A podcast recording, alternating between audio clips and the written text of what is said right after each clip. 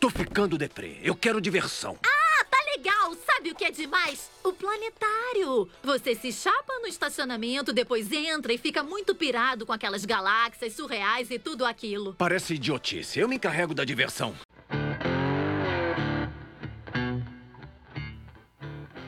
Muito bom dia, muito boa tarde, muito boa noite. Seja bem-vindo, seja bem-vinda ao Papo Questionável. Aqui é o Denis Caetano. E eu sou Vinícius Dias.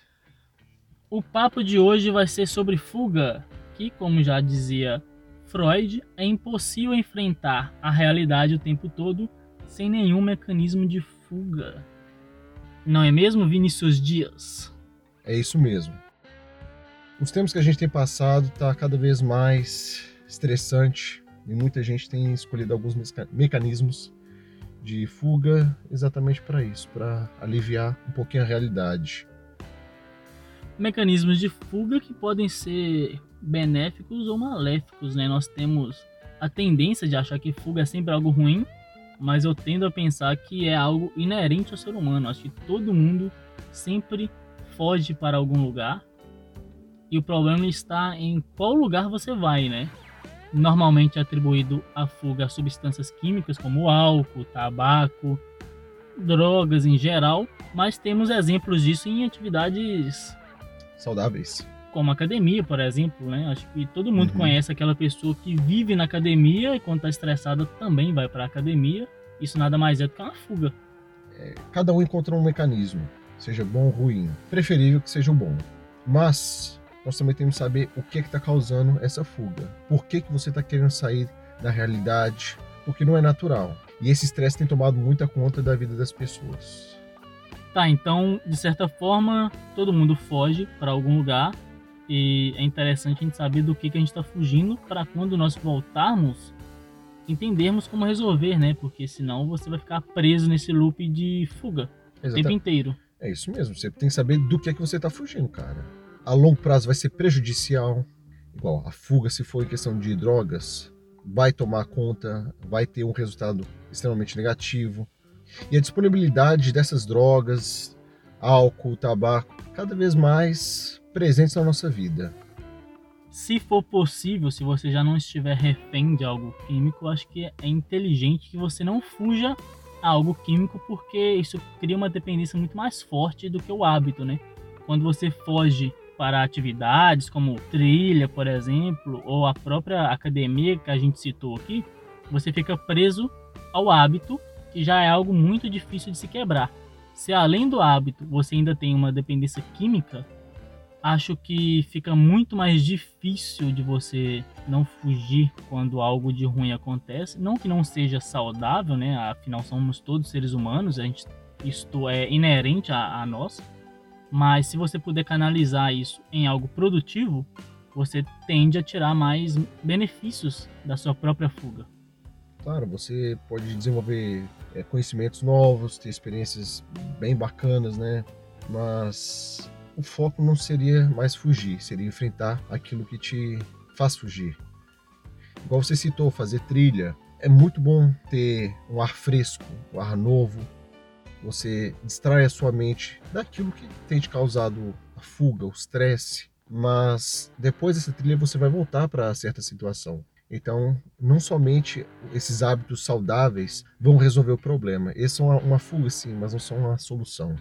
Quando se entende que a fuga é algo extremamente comum à nossa espécie, seja por estresse, seja por medo de alguma situação que não se quer encarar, é interessante olhar da perspectiva de que não faz sentido você julgar a fuga do outro.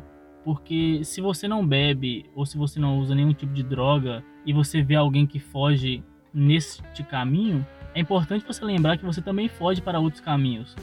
O mesmo mecanismo que faz a pessoa se afundar no trabalho e não ter mais contato com a família, por exemplo, também é o mesmo mecanismo de fuga da pessoa que se afunda na bebida.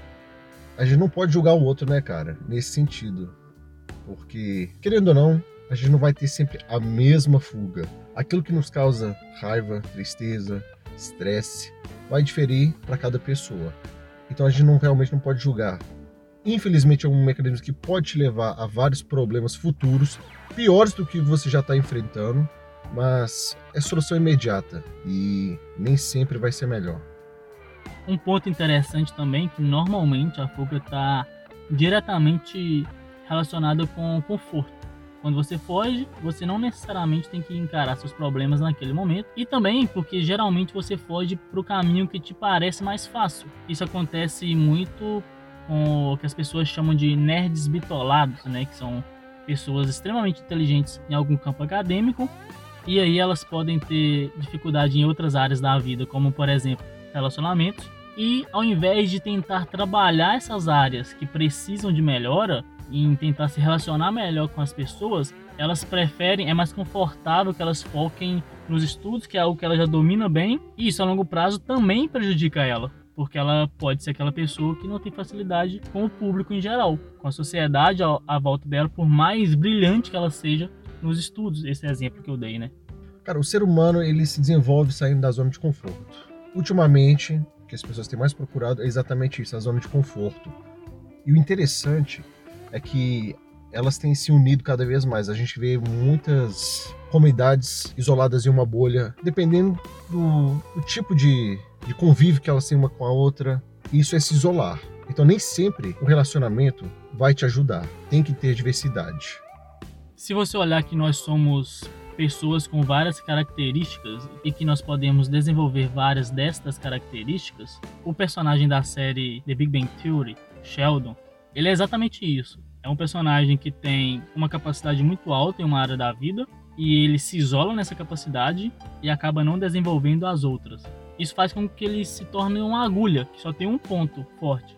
A ideia deveria ser você entender os seus pontos fortes, os seus pontos fracos, saber usar os seus pontos fortes, mas trabalhar os seus pontos fracos para que você seja uma pessoa equilibrada, porque a fuga nada mais é do que você focar em algo que já é confortável para você e se manter ali. E isso mesmo em coisas boas como atividade física, aprendizagem intelectual ou qualquer área da sua vida como um esporte que você está aprendendo, uma atividade artística como a música, se você não tem um equilíbrio disto com as outras áreas da sua vida, isso a longo prazo vai te fazer mal.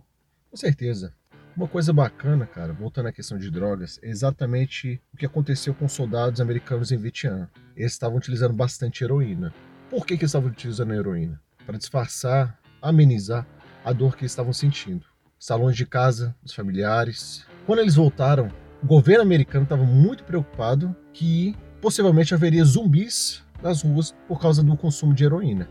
Não foi o que aconteceu. Eles voltaram para as famílias e não tiveram a necessidade de utilizar mais essas drogas. O vício às vezes não vem através da dependência química, mas sim daquilo que o leva a utilizar esse químico. Ou seja, os soldados, então, naquele ambiente que eles estavam de guerra e de estresse, eles precisavam da substância e quando eles saíram desse ambiente, eles não tinham a dependência que se esperavam que eles tivessem. Exatamente. O que demonstrou foi exatamente o contrário. Não houve mais a necessidade de utilizar por causa do fator externo. Não é a droga, às vezes, em si que te causa dependência, mas sim dos fatores que você tem na sua vida que tem te levado a essa fuga. Quando você resolve o problema que tem te causado isso, a necessidade de fugir, o restante tende a se resolver. Mas é claro que eu não estou falando que são todas as drogas, né? O exemplo do crack é extremamente viciante. O questionamento que nós podemos tirar desse assunto que nós discutimos aqui é questionar as suas próprias fugas, entender do que se está fugindo, ao invés de demonizar a fuga de alguém ou a sua própria fuga e só chutar o balde e ir para a zona de conforto. Não, entender todo esse processo, o que, que te leva a isso e, se possível, escolher fugas menos prejudiciais à sua própria saúde, seja física ou mental. E não demonizar o ato de fugir em si. Porque quando você demoniza algo, você fecha as portas para entender. É isso aí. Esse foi o Papo Questionável de hoje. Eu sou Vinícius Dias. Eu sou Denis Caetano e até a próxima. Viu, Sarah Lynn? Não estamos condenados. No panorama geral das coisas, somos só espectros mínimos que um dia serão esquecidos. Então não importa o que fizemos no passado ou como vamos ser lembrados. A única coisa que importa é o presente. Este momento. Este momento único e espetacular que estamos compartilhando. Não é, Sarah Lynn?